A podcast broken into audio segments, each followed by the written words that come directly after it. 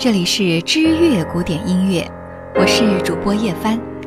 从今天开始，为您介绍最后的古典浪漫派大师拉赫玛尼诺夫。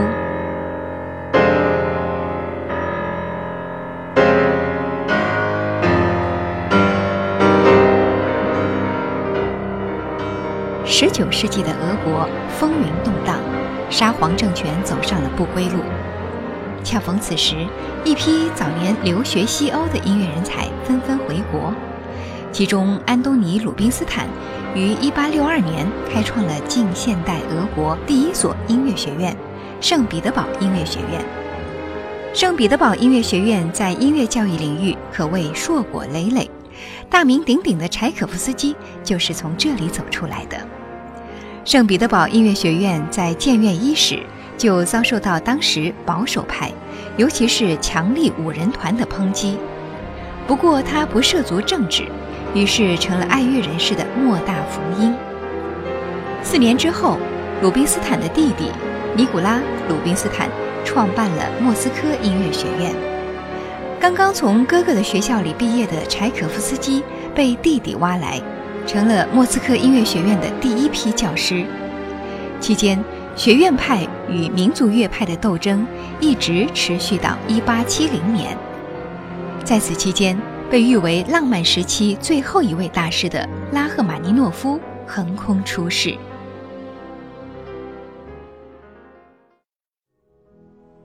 谢尔盖·瓦西里耶维奇·拉赫玛尼诺夫于1873年4月1日出生在俄罗斯谢苗诺沃的奥尼加城的一个富庶家庭。他有着良好的音乐启蒙环境，曾祖父曾经在圣彼得堡师从著名的演奏家菲德尔学习，母亲安娜·奥纳斯卡娅就毕业于圣彼得堡音乐学院，母亲就是他的钢琴启蒙老师。拉赫玛尼诺夫很早就展现出过人的音乐才华，为了培养儿子，父亲不惜重金聘请奥纳兹卡娅教他弹琴。可是好景不长，1881年年底，父亲卖掉了这最后一处房产，全家搬到了圣彼得堡的一所小公寓，庄园生活一去不复返。第二年，拉赫玛尼诺夫在母亲安娜老师的推荐下，得到了圣彼得堡音乐学院的奖学金，跟随母亲的老师格罗斯学琴。此时的家境更是每况愈下。雪上加霜的是，父亲把四个子女留给了母亲，就离家而去。幸亏得到了外祖母一家的资助，全家这才转危为安。在成长中少了父亲的陪伴，拉赫玛尼诺夫开始了自由散漫的生活。在这三年中，他不断的逃学嬉戏，也陪外祖母去教堂礼拜。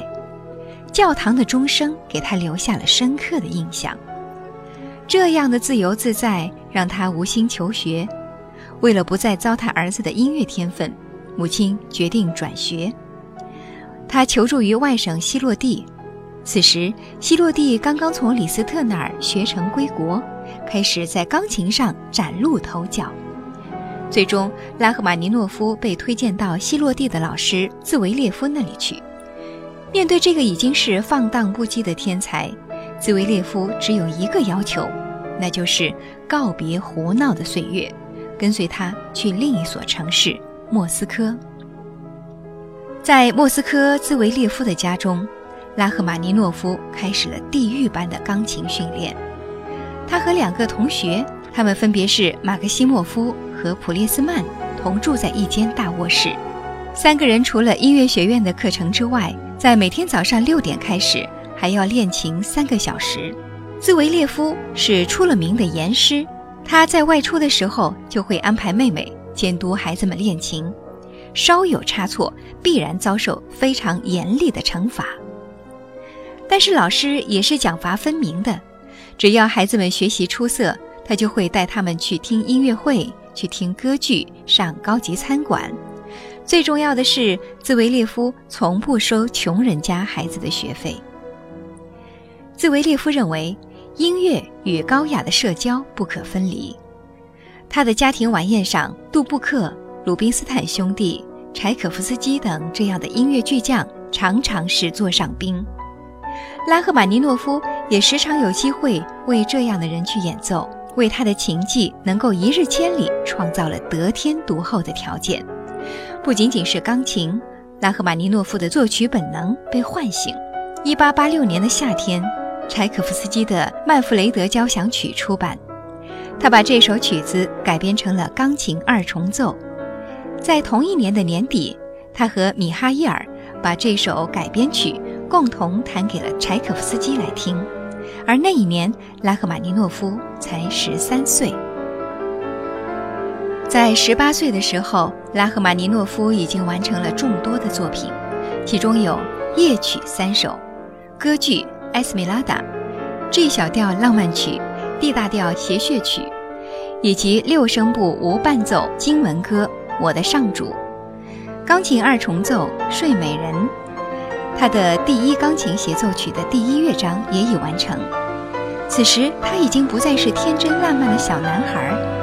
一八九一年，俄国发生饥荒，母亲携着全家搬到了圣彼得堡更小的公寓里。大环境下的俄国已经是风雨飘摇了。在这一年，拉赫玛尼诺夫首度以指挥的身份登台，携莫斯科音乐学院合唱团首演他的六声部经文歌《我的上主》。之后，他重拾钢琴协奏曲，很快写完了第一钢琴协奏曲第二乐章。他提前一年向沙夫诺夫提出钢琴资格考试。并且以高分顺利通过，之后他便完成了第一钢琴协奏曲的最后一个乐章。第二年，拉赫玛尼诺夫的第一钢琴协奏曲第一乐章首演。这部作品日后进行了多次修改，但华彩片段却始终一个音儿也没改过，可见他的作曲功力当时已经是相当深厚了。同年四月。拉赫玛尼诺夫用十五天的时间写完了歌剧《阿列科》，这部作品获得了学院的最高分毕业荣誉。老师兹维列夫赠送给他一只金表以示祝贺。这只金表，拉赫玛尼诺夫珍藏了一生。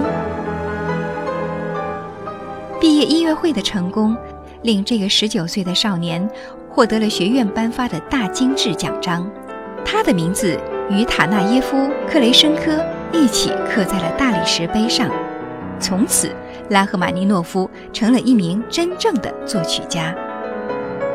各位听友，这里是知乐古典音乐，我是主播叶帆，欢迎您继续关注拉赫玛尼诺夫的第二集。